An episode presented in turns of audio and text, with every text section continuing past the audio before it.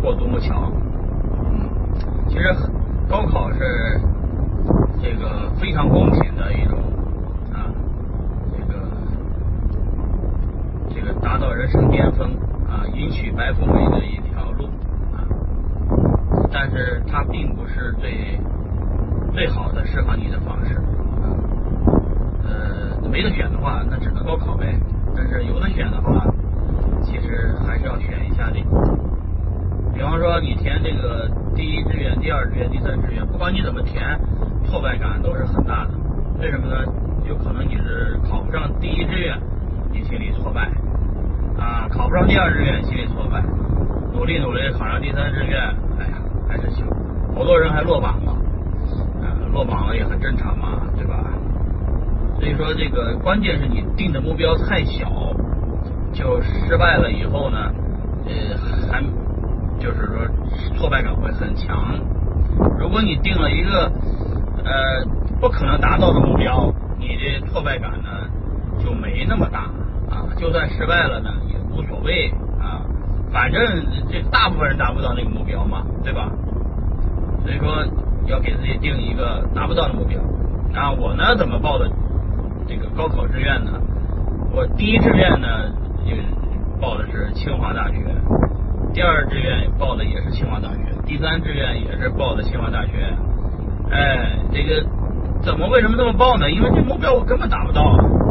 我当时候这个成绩连个四本的线都过不了的，模拟考四本线，别说四本线了，肯定是落榜的水平那你根本就达不到。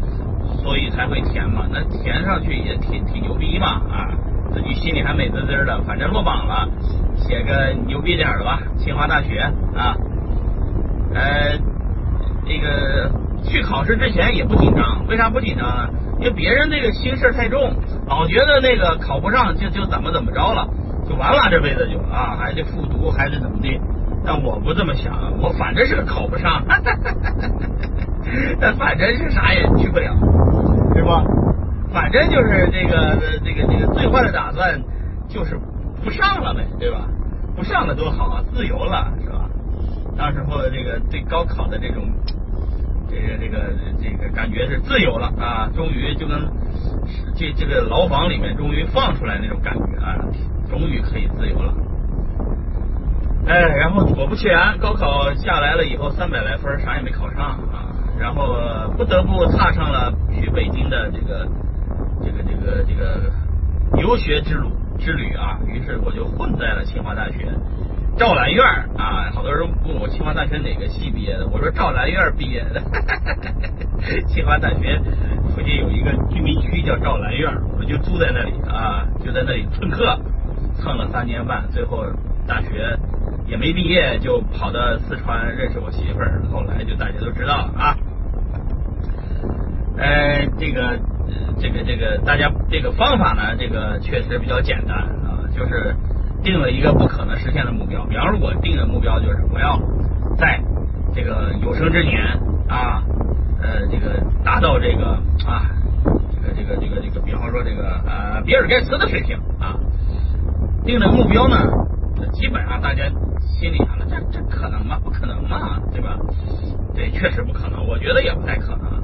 于是呢，我如果有生之年没有达到比尔盖茨的财富，那我也觉得，哎呀，很正常嘛。兄弟，我这个 定了一个不可能目达到的目标，呃，在在半路上啊失败了，无所谓啊，这个也差不多半个比尔盖茨也行啊，十分之一个也行，所以就容易满足，同志们。所以说高考呢，只是你人生的一小步，跨过去就跨过去了。